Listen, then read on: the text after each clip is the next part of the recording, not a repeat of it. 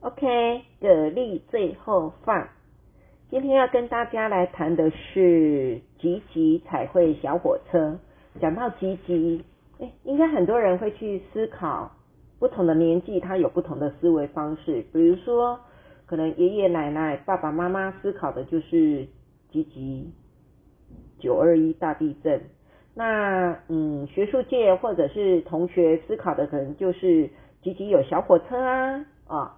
那如果是文青文艺青年，他可能思考的就是说，哎，吉吉曾经发生过一个彩绘火车哦，彩绘列车的一个呃有点仿冒的，呃，就是那时候呢，有一位江梦之江江小姐，她因为彩绘火车，所以冒用了人家的一个石虎的图档，所以啊，讲到这个吉吉，应该是很多人的想法都不一样。那今天呢，要跟各位来讲一下这个吉吉的路线。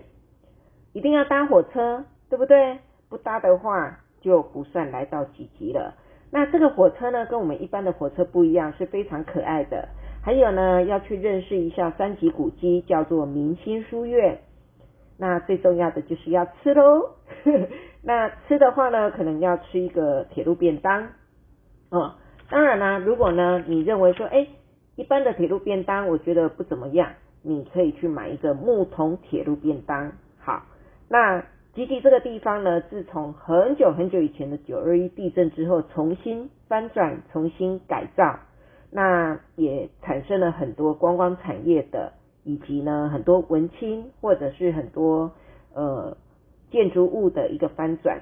好，那我们就来讲，这边有我一个认识的朋友，他们是我在一次的南投水里推介会认识的一个年轻人，他们家在做什么，你知道吗？卖米线，哎，米线也在做啥？对呀，面线、杂菜用口袋油，而且面线拌 XO 酱都很好吃，对不对？尤其在我们高雄，很喜欢吃那个羊肉面线，超好吃的。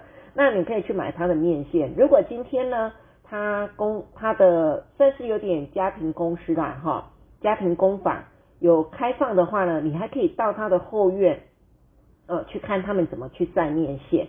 哦，可是这个有时间限制哦，呃，那也要看天公杯啊，但也在倒沙缸哦，那他们也很热情，所以我们跟他配合也一阵子了。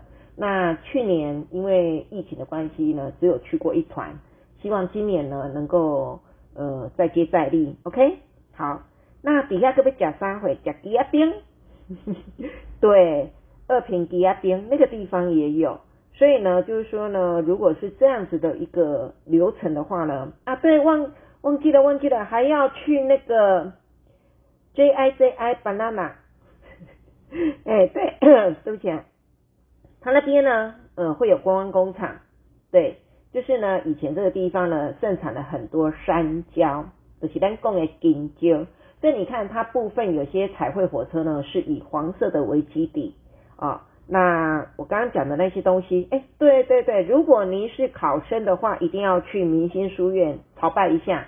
好，就这样子哦，OK，好，那蛤蜊最后放就是要告诉你，这一套流程是有搭火车有体验，还有呢让你吃到吉亚冰，还有买火车便当，还有呢运气好的话可以吃到一个天然的面线，上重要诶，要客气的人。